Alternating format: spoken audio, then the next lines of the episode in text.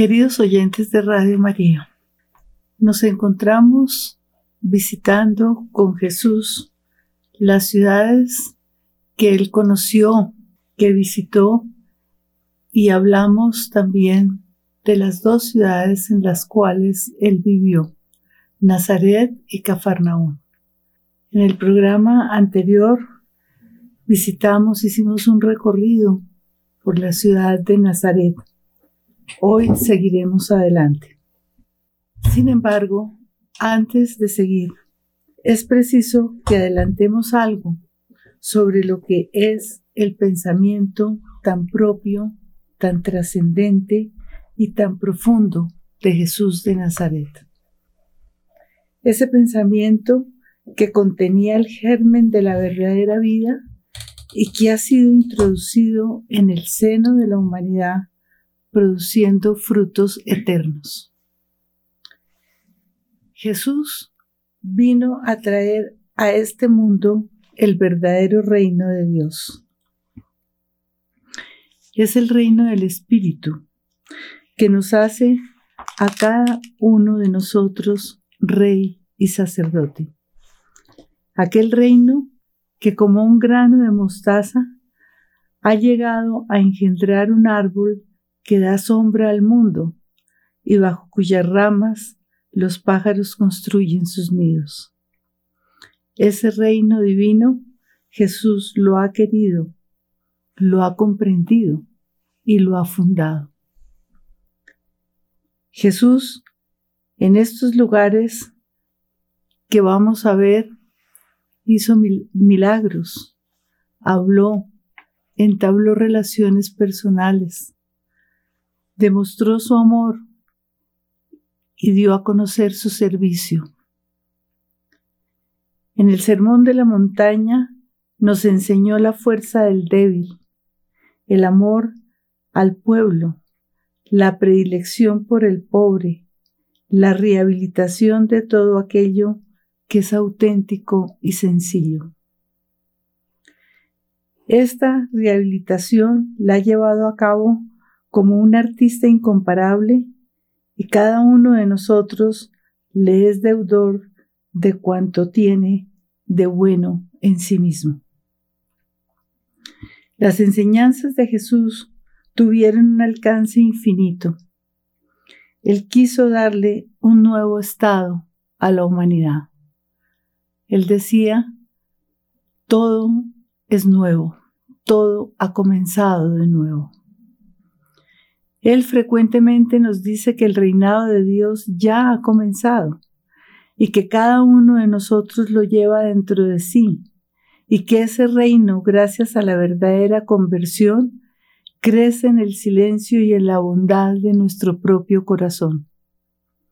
Es un reino de júbilo, es un reino de justicia, un orden del bien que cada uno de nosotros, si lo conocemos a Él, si lo amamos y si seguimos sus enseñanzas, podemos contribuir a construirlo. Esas verdades que nosotros volvemos abstractas, como el bien, la bondad, la justicia, la paz, eran para Jesús realidades vivientes. Todo en su pensamiento es concreto y sustancial. Jesús, podríamos decir, es el ser humano que más enérgicamente ha creído en la realidad de lo ideal.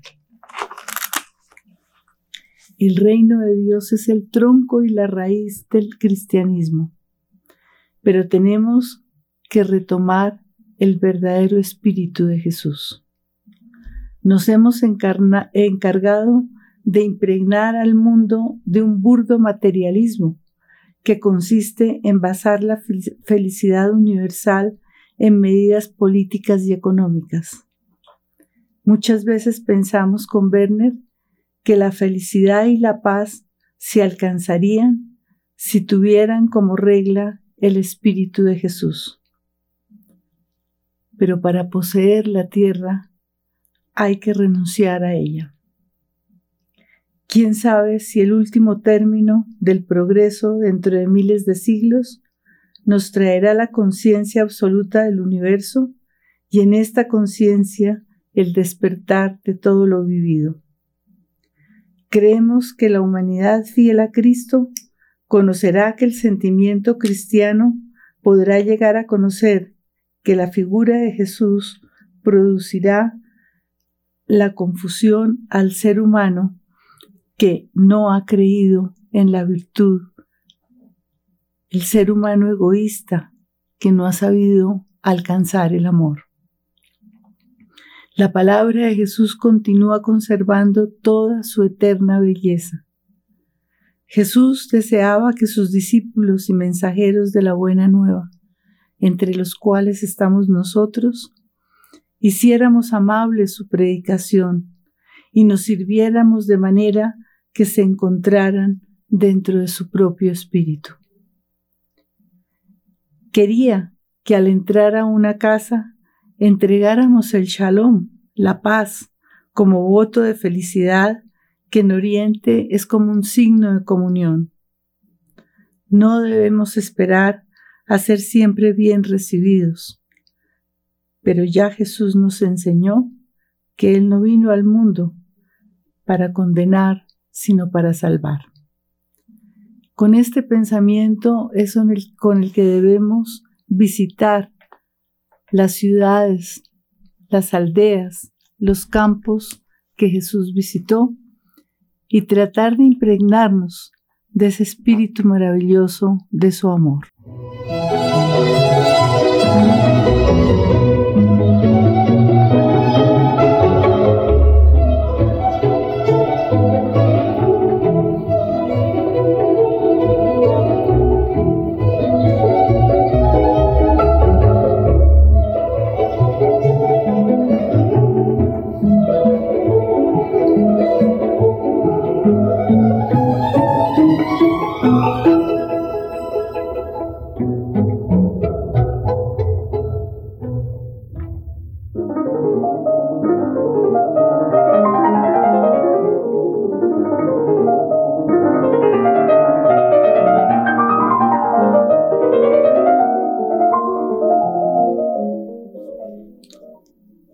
¿Qué debemos saber de Séforis?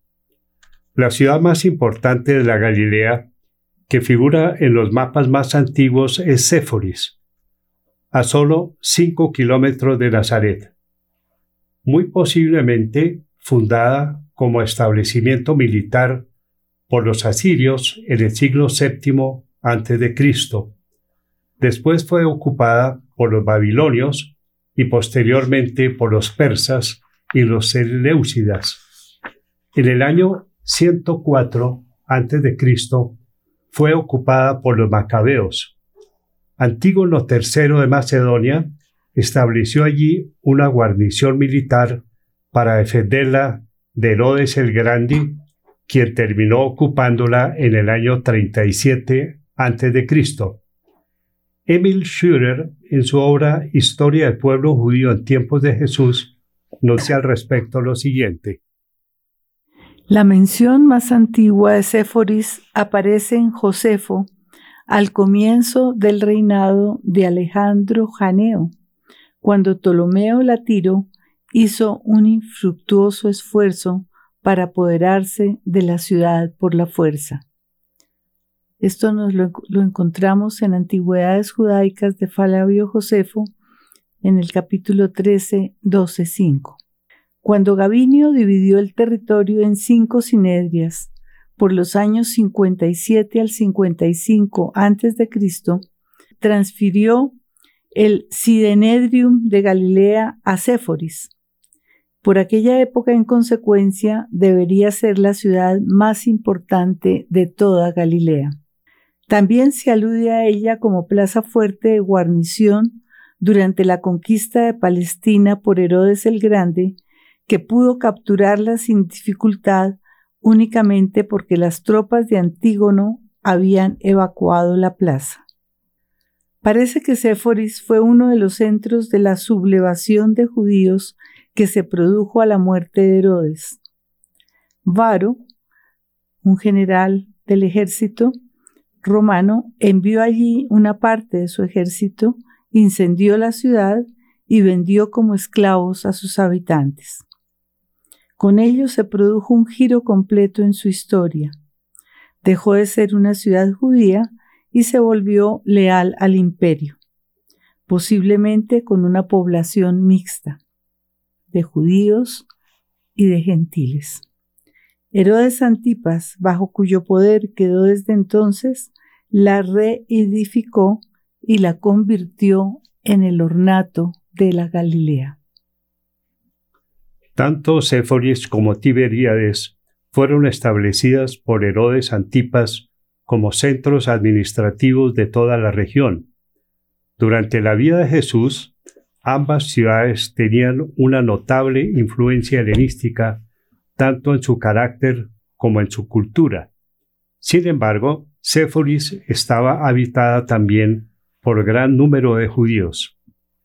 Situada solo a dos horas de distancia de Nazaret, debió ser un lugar visitado tanto por Jesús como por su padre José, por motivos de trabajo, como lo había notado María Lucía en algún programa anterior. La construcción contaba con gran auge y desarrollo en aquella época, tanto en Judea como en Galilea.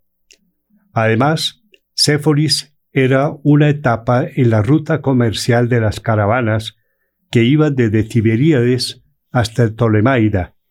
Es muy probable que los habitantes de Nazaret prefirieran viajar hacia Séforis y no hacia el sur, lo cual implicaba grandes caminatas por los montes vecinos. Hay que tener en cuenta que precisamente por los montes de Nazaret las rutas comerciales no viajaban hacia el sur. Las instalaciones para la elaboración del vino, las prensas de aceitunas, las eras y las piedras de molino encontradas por la arqueología, tanto en la periferia como en la ciudad misma, indican que Séforis debió ser también un centro industrial. Como hemos mencionado, no solo estaba habitada por gentiles, sino también por un gran número de judíos. Por eso no vemos una razón que impidiera que sus vecinos quisieran trabajar allí. Jesús, al conocerla, pudo haberse dado cuenta de muchas de las realidades que plantean sus parábolas. La situación de ricos terratenientes en contraste con los pobres campesinos que se ofrecen para trabajar como jornaleros, distintas situaciones familiares, discordias, endeudamiento, etc. Llama la atención que los evangelios no nombren estas dos ciudades en la vida pública de Jesús. Podría pensarse que se trata de un silencio intencional debido a que son ciudades de cultura mayoritariamente helenística, o lo más probable, porque en ambas en distintos momentos vivió Herodes Antipas, quien mandó matar a Juan Bautista. Recordemos que Séforis fue una de las ciudades de residencia de este hijo de Herodes el Grande, que como su padre fue gran amigo de los de la suntuosidad Allí vivió hasta el año 20 de nuestra era y estaba totalmente abierto a la influencia helenística, testimonio de lo cual es el gran anfiteatro que mandó construir. Hemos dicho que existe una antigua tradición que dice que los padres de la Virgen María vivieron en Séforis, tal vez oriundos de aquella ciudad, aunque descendientes de originarios de Judea, concretamente de Jerusalén o de Belén. Séforis fue un centro urbano muy importante y la primera ciudad de Galilea que contó con un centro político, administrativo, económico y estratégico en toda la región. Una cosa que es importante recordar es que a finales del siglo III después de Cristo, en Séforis se redactó la Mishnah. A comienzos del período romano, y precisamente con Herodes Antipas, Séforis fue desarrollándose con elementos arquitectónicos según el modelo de las ciudades romanas. Teatro, baños públicos, acueducto, calles. Sin embargo, no se perdió su carácter ni su identidad de judíos. Freire nos dice que en Séforis se han desenterrado más de tres y medio kilómetros de acueducto que datan de los siglos primero y segundo después de Cristo. El, corrijo lo del acueducto, son 13 kilómetros y medio, no tres y medio como quizás había leído, y llevaba 4.300 metros cúbicos de agua hasta un enorme depósito subterráneo. La parte más antigua de este sistema data de la época del reino de Antipas, y transportaba agua de dos manantiales que se encontraban al pie del monte Yedaya, cerca de los emplazamientos de dos poblaciones locales. Con seguridad, estas realidades de Séforis fueron conocidas por Jesús y por su familia. Su padre José y sus hermanos pudieron haber trabajado en su reconstrucción. Charles Worth se pregunta si el joven Jesús pudo haber trabajado en el gran teatro de Séforis que data de esa época. En esto no se han podido poner de acuerdo los arqueólogos modernos, pero se ha llegado a conclusiones que en opinión de Charles Worth pueden ser válidas. Parece que el nivel sur más alto fue la ampliación de un teatro anterior procedente del tiempo de Herodes Antipas, lo cual revelaría que Jesús y sus contemporáneos pudieron conocer un teatro más pequeño. Antipas quiso convertir a Séforis en una ciudad imperial y por eso honró a Augusto llamándola autocrátida, lo cual estaría en consonancia con su intención de convertirla en el ornato de Galilea, como nos dice Josefo. La presencia de las finas mikvets encontradas en Séforis nos indica que posiblemente en esta ciudad había sacerdotes que intermitentemente desempeñaban sus funciones en el templo y posiblemente vivían allí.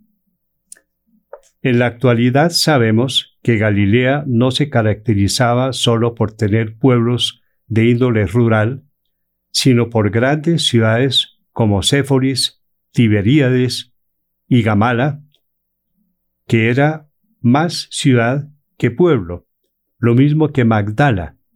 Es más claro aún que los textos del Nuevo Testamento necesitan contextos y la arqueología contribuye inmensamente en esta labor, además de ayudar a conocer el contexto social en el cual se desarrolló el ministerio de Jesús. Dicho contexto incluye relaciones entre pueblos y ciudades, extensión de asentamientos judíos y gentiles, organización de los impuestos romanos como recursos para el culto judío y gentil, programas educacionales y otros avances sociales. Es posible que durante su ministerio Jesús evitara ir a Séforis por varias razones. Primero, para evitar Antipas, de acuerdo a lo que nos cuenta el Evangelio de San Lucas capítulo 13, 31, 33. Tal vez tampoco quería encontrarse con los judíos ricos y ultrapracticantes que habitaban en Séforis y porque posiblemente esta ciudad no era el entorno adecuado para su predicación. Esto no quiere decir que no la conociera ni que antes de su vida pública no haya trabajado allí con su padre.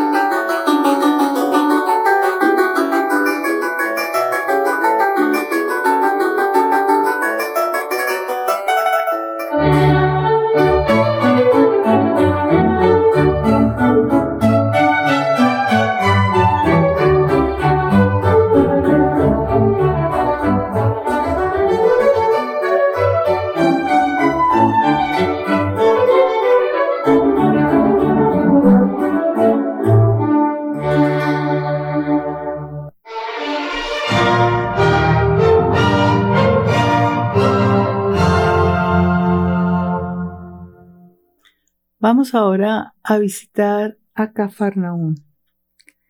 ¿Qué sabemos hoy de esta ciudad?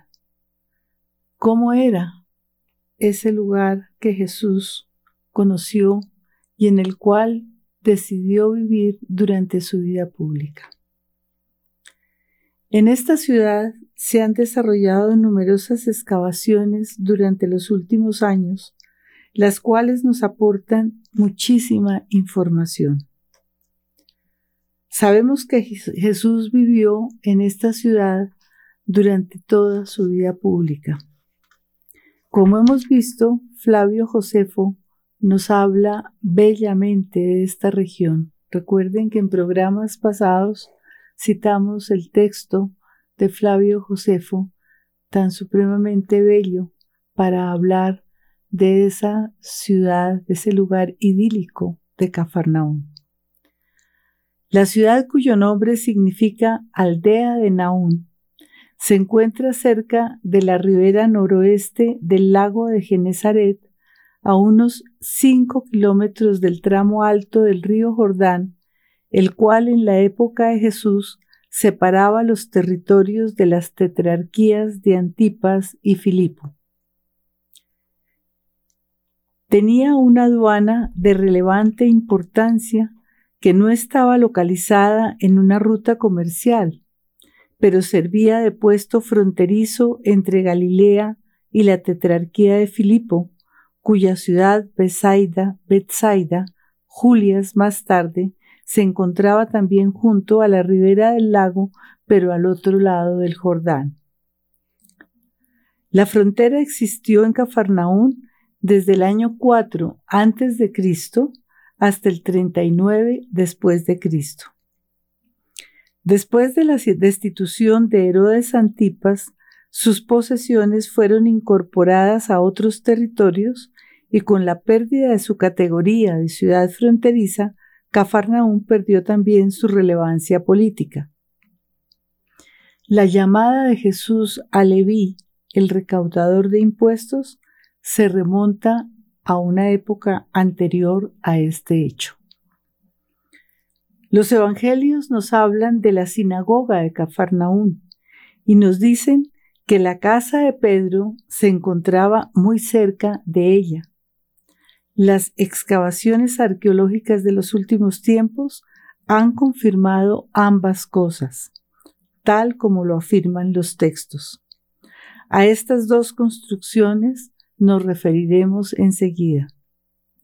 Se han encontrado también restos arqueológicos que se remontan a la edad del Bronce Medio, primera mitad del segundo milenio antes de Cristo, pero solo vuelven a aparecer vestigios de asentamientos hasta la época persa, esto es, en el siglo V antes de Cristo. Desde ese momento la región continúa relativamente poblada durante toda la época helenística hasta el siglo I antes de Cristo, cuando por primera vez se conocen referencias a la ciudad de Cafarnaún, la cual sigue existiendo durante el período romano y bizantino hasta el siglo X después de Cristo, momento en el cual tiene lugar la invasión árabe y queda totalmente deshabitada. Arqueólogos modernos como Reed, Charles Ward, Begatti, Lofreda, Strange y otros están de acuerdo en que el momento en que Jesús vivió en Cafarnaún era una pequeña y bella ciudad de pescadores y no un centro urbano mayor como lo cree Darwin, quien dice que hay que reunir un número mayor de datos para poder sostener la afirmación de sus colegas. Debido a su ubicación en Cafarnaún, vivían publicanos recaudadores de impuestos como Mateo, Leví, hijo de Alfeo, Matai, Leví, Ben Yerai, quien se convierte después en apóstol de Jesús, como lo encontramos en Mateo 9, 9, 10, en Marcos 2, 13, 15 y en Lucas 5, 27 al 29. También por su situación fronteriza había allí una guarnición militar.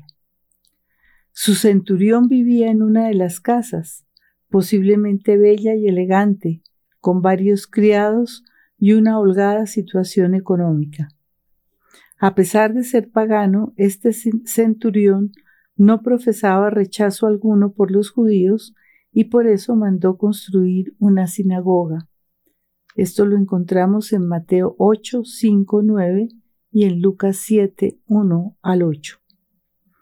Reed y otros investigadores han confirmado que bajo los cimientos de la sinagoga del siglo V que hoy podemos contemplar, se encuentran los cimientos de lo que fuera en el siglo I otro lugar de reunión para judíos que coincide claramente con el significado de sinagoga. Evidentemente debió tratarse de una construcción mucho más modesta, de la cual se han conservado un pavimento de piedras de tamaño irregular y unos muros de basalto negro sobre los que descansan los muros de piedra caliza blanca de la sala de oración de la sinagoga posterior que hoy admiramos. Como acabo de decir, la sinagoga que conoció Jesús debió ser mucho más sencilla que esta última. El Nuevo Testamento nos proporciona afirmaciones que concuerdan con aquello que la arqueología ha descubierto en este lugar. Marcos nos dice que la casa de Pedro se encontraba próxima a la sinagoga, lo cual corresponde a la realidad. Marcos 1, 29. También nos cuenta que al anochecer había una gran multitud de gente agolpada junto a la puerta, y las excavaciones han podido confirmar que frente a la casa existía una gran explanada donde presumiblemente se reunía la gente que llegaba por la calle mayor. Marcos 1.33. En el capítulo segundo de su Evangelio nos dice, se agolparon tantos que ni siquiera ante la puerta había ya sitio. Y al momento afirma, entonces vinieron a traerle a un paralítico llevado entre cuatro. Al no poder presentárselo a causa de la multitud, abrieron el techo encima de donde él estaba y a través de la abertura practicada descolgaron la camilla donde se encontraba el paralítico.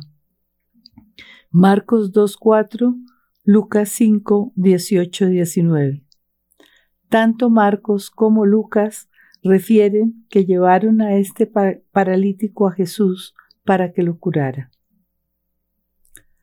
La población de Cafarnaún, además del comercio, vivía de la pesca del lago y de algunos cultivos, principalmente los olivos, de los cuales sacaban aceite en abundancia, como se ve en las prensas encontradas en las excavaciones. Cafarnaún era una ciudad pequeña, pero muy bella. Mateo 11, 23, Lucas 10, 15. Los arqueólogos han encontrado una gran calle que pudo ser la principal y que debió tener una longitud de unos 125 metros.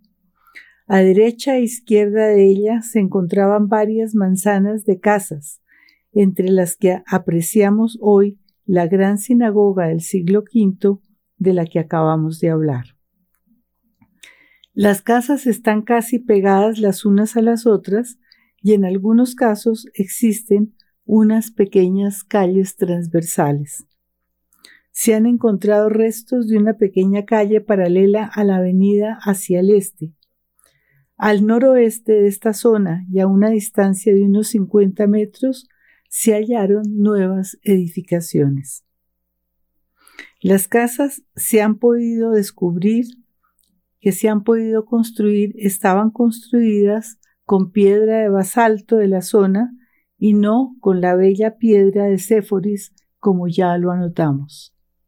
Estas casas eran de dos tipos, unas levantadas alrededor de un gran patio interior y las otras pequeñas habitaciones, a veces enlazadas entre sí, que daban directamente a la calle. Pudieron ser tiendas o comercios. En lo que los arqueólogos han llamado Ínsula 2, contigua a la sinagoga por el lado sur, se encontró un conjunto bastante extenso de habitaciones y patios donde nos dice Gonzalo Echegaray.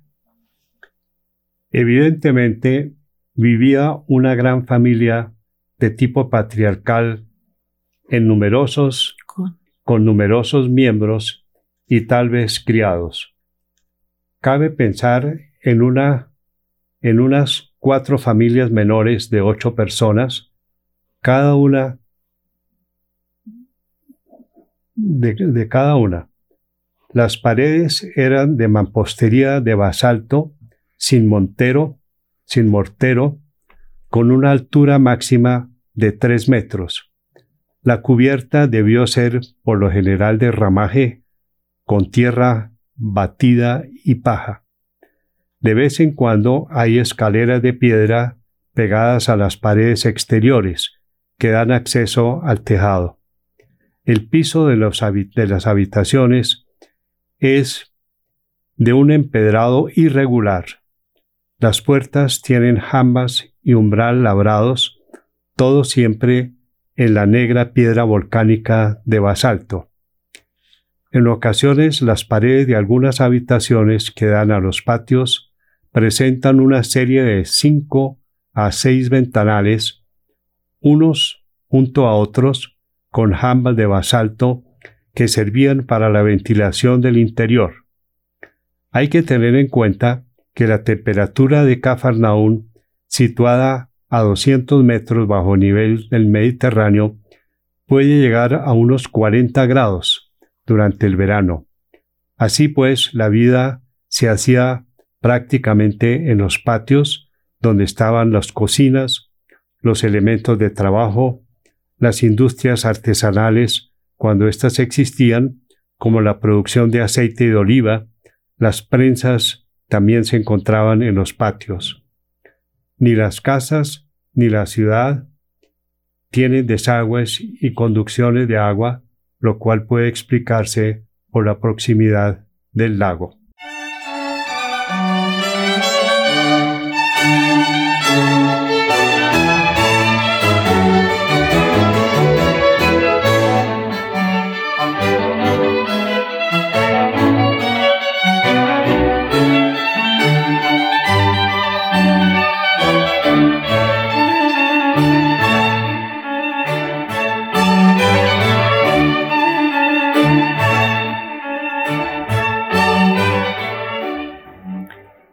Como ustedes ven, es sorprendente las coincidencias que existen entre los textos de Marcos y de Lucas sobre Cafarnaún y lo que se ha encontrado actualmente por medio de la arqueología.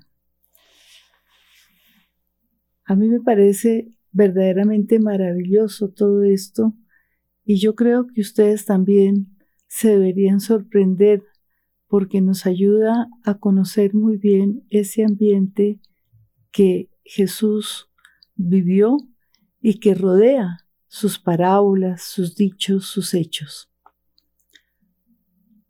Agradezco muchísimo la audición y los comentarios de tantas personas que se encuentran por fuera del país y que están oyendo este programa. Estábamos diciendo que el centro de la vida pública de Jesús fue Cafarnaún. Allí llamó a los primeros discípulos, enseñó en la sinagoga e hizo muchos milagros, entre ellos la curación de la suegra de Pedro, la liberación de un endemoniado, la curación del paralítico y muchos más. Allí encontró acogida en la casa de Pedro, y esa casa fue la base, punto de partida y de llegada para su actividad itinerante. Vamos a hablar algo de la casa de Pedro. Esta casa se encuentra en el lugar denominado por los arqueólogos actuales Ínsula 1 y como decíamos se encuentra muy cerca a la sinagoga. Su entrada se encontraba por la calle Mayor y contaba con una explanada delante de la puerta. La puerta daba a un patio bastante grande en forma de L de 80 metros cuadrados aproximadamente. A su alrededor se encontraban media docena de habitaciones, algunas con los clásicos ventanales y con la escalera exterior para subir al tejado. Una de esas habitaciones, la más amplia e independiente, cercana a la entrada general, fue la que después de la muerte de Jesús se convirtió en iglesia doméstica. Más tarde, en el siglo V, por la afluencia constante de peregrinos, se construyó en aquel lugar una iglesia octagonal. Es interesante saber que a este sitio se le llamó Domus Ecclesiae. Dada la veneración de los fieles por este lugar, se ha pensado que allí pudo encontrarse la habitación que Pedro y su señora dieron a Jesús mientras vivió con ellos. Al sur del patio y de las habitaciones que hemos nombrado, había otro patio con más habitaciones. En el siglo VII, la invasión árabe y el Islam destruyeron la iglesia del siglo V. En 1838 comenzaron las primeras excavaciones y en 1968 se encontraron los restos de la iglesia octagonal del siglo V y los restos de las casas del siglo I antes de Cristo, entre ellas la casa de Pedro. González Echagarrey afirma que estas casas debían ser muy, muy calurosas, y este dato nos permite comprender frases del Evangelio de Marcos, como por ejemplo, muy de madrugada, antes del amanecer, se levantó Jesús, salió a un lugar solitario y allí se puso a orar. Marcos 1:35. También comenta este autor que las casas de piedra negra debían ser bastante oscuras, contexto que pudo tener en cuenta Jesús cuando afirma, no se enciende la lámpara para ponerla debajo del celemín, sino en un lugar alto para que alumbre a todos los que están en la casa.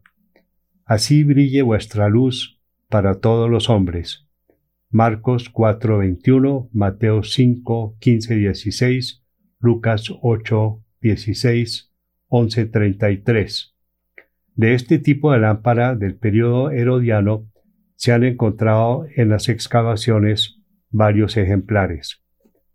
La oscuridad del piso desigual del interior de las casas explican también el contexto de la pérdida de la moneda de plata de la mujer que se angustia buscándola. Lucas 15, 8 a 9. González Echegaray apunta a la posibilidad de que la casa fuera de los suegros de Pedro, ya que éste y su hermano Andrés eran de Bethsaida. Desde Cafarnaúm Jesús pudo conocer muy bien los lugares, gente que lo rodeaba.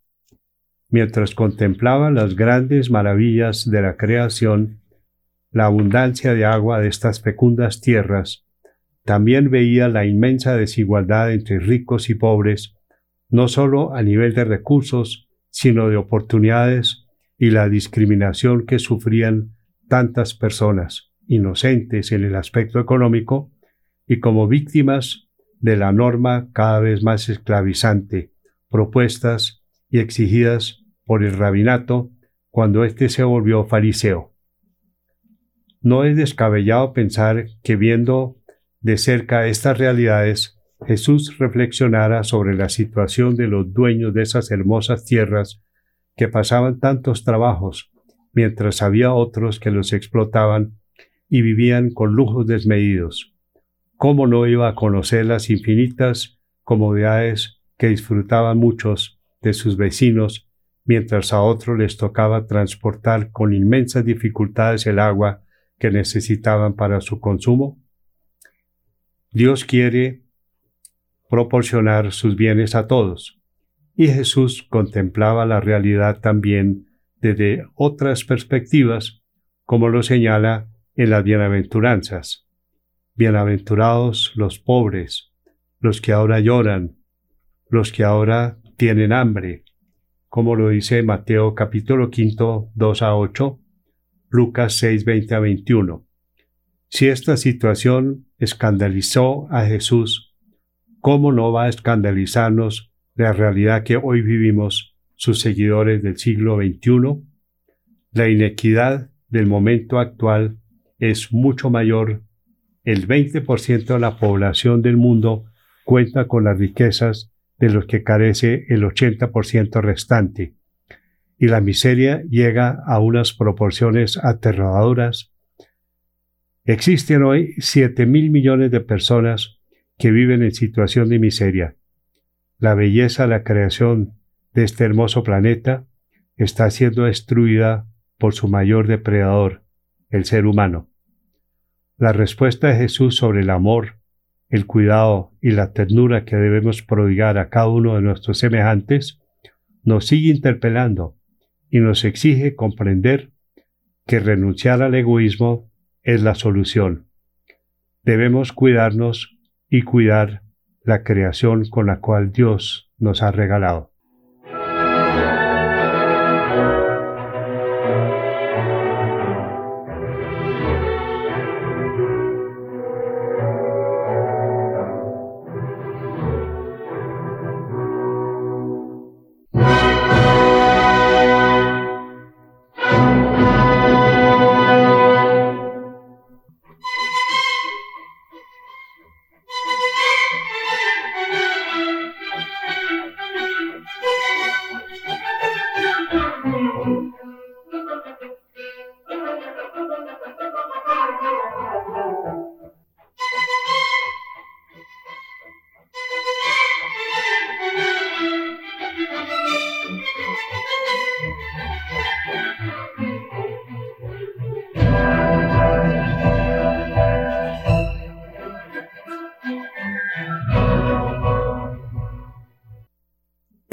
Que el tiempo nos alcanza para introducirnos en la ciudad de Caná, Caná de Galilea, como nos lo cuenta Juan en el capítulo segundo de su Evangelio.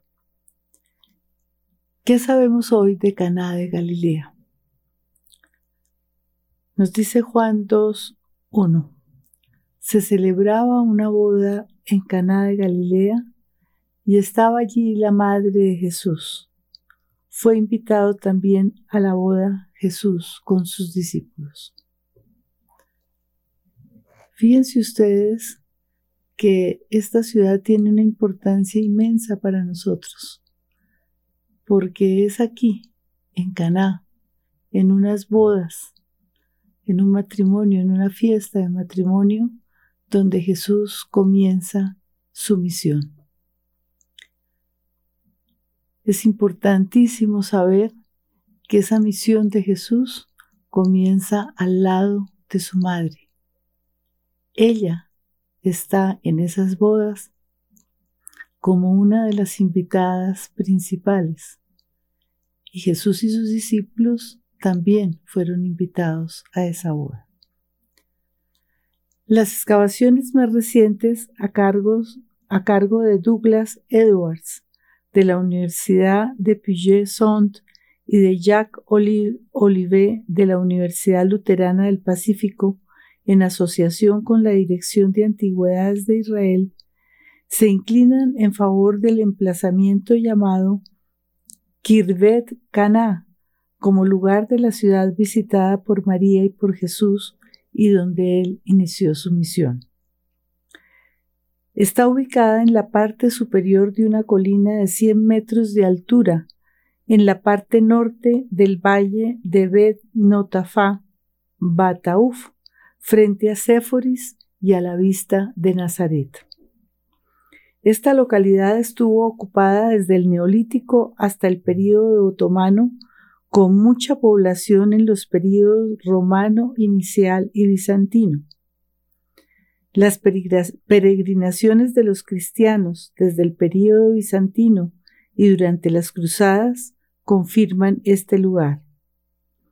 En la Edad Media se creyó que el lugar era Kef Caná, que queda al nordeste de Nazaret. En la actualidad, los expertos afirman por las excavaciones realizadas desde 1998 que el lugar de las bodas señalado por el Nuevo Testamento es Kirbet Cana, una pequeña ciudad entre otras muchas donde Jesús desarrolló su actividad en Galilea. El trazado de Gamala, Yodefat y Kibbet Cana era semejante a los trazados de Cafarnaún y Corazín. No sabemos si el trazado de Caná se deba a planos preconcebidos de tipo helenístico o simplemente a la forma de la colina. En todo caso, se puede afirmar que existía una importante carretera de acceso identificada por un gran muro de contención en el borde inferior de sus fundamentos que llegaba a la ciudad por el este desde un pequeño wadi. Parece que pudo existir otra carretera que llegaba a Caná desde el oeste. Otras carreteras importantes conectaban a Séforis con Tiberíades y Tolemaida, y más allá de estas con el Líbano, Samaria, Gaula Nítide y la Decápolis.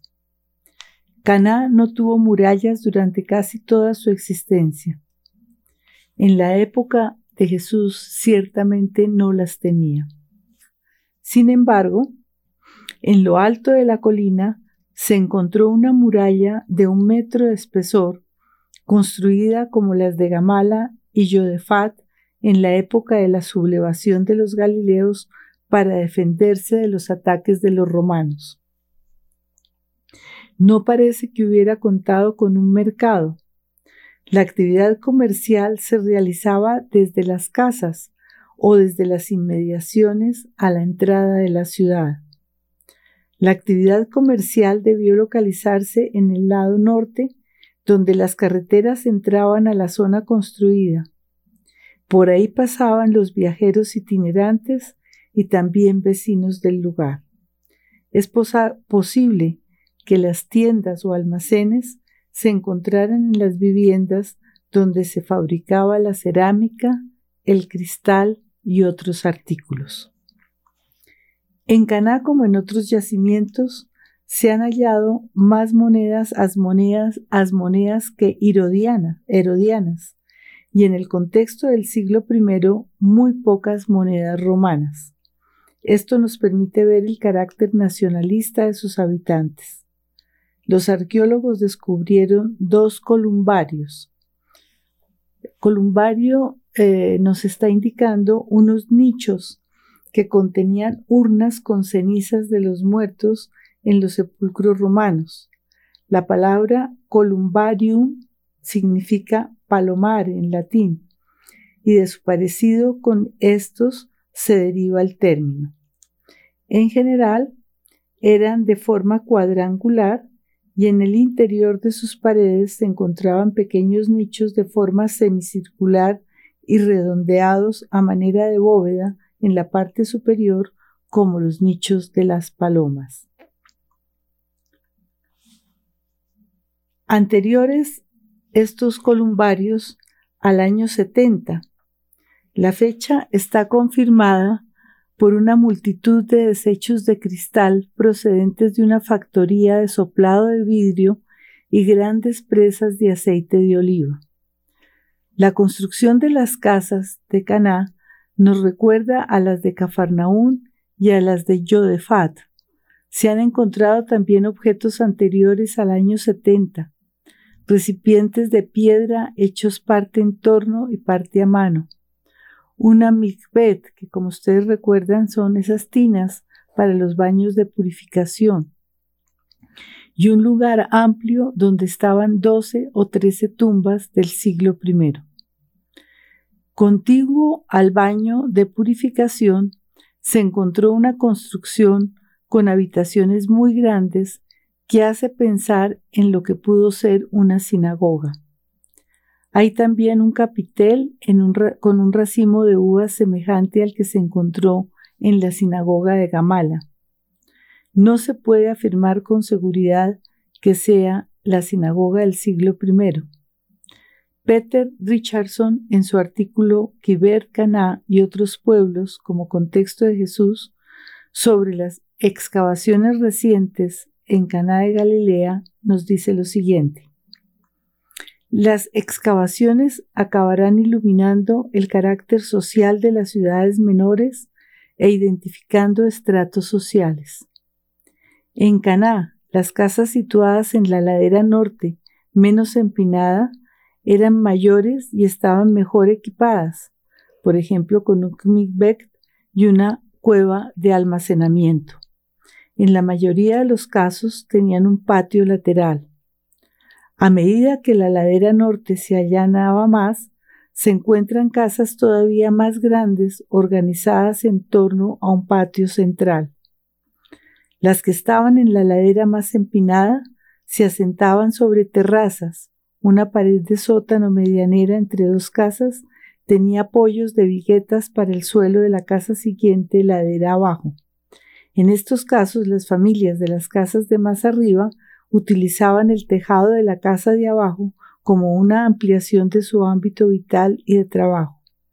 Las casas que estaban construidas en terrazas sucesivas no tenían ordinariamente patios, de manera que el tejado de la siguiente desempeñaba esta función. La presencia de la... Bueno, terminaremos entonces este aporte sobre la ciudad de Caná de Galilea en el próximo programa. Por ahora, muchas gracias y hasta el próximo miércoles, si Dios quiere.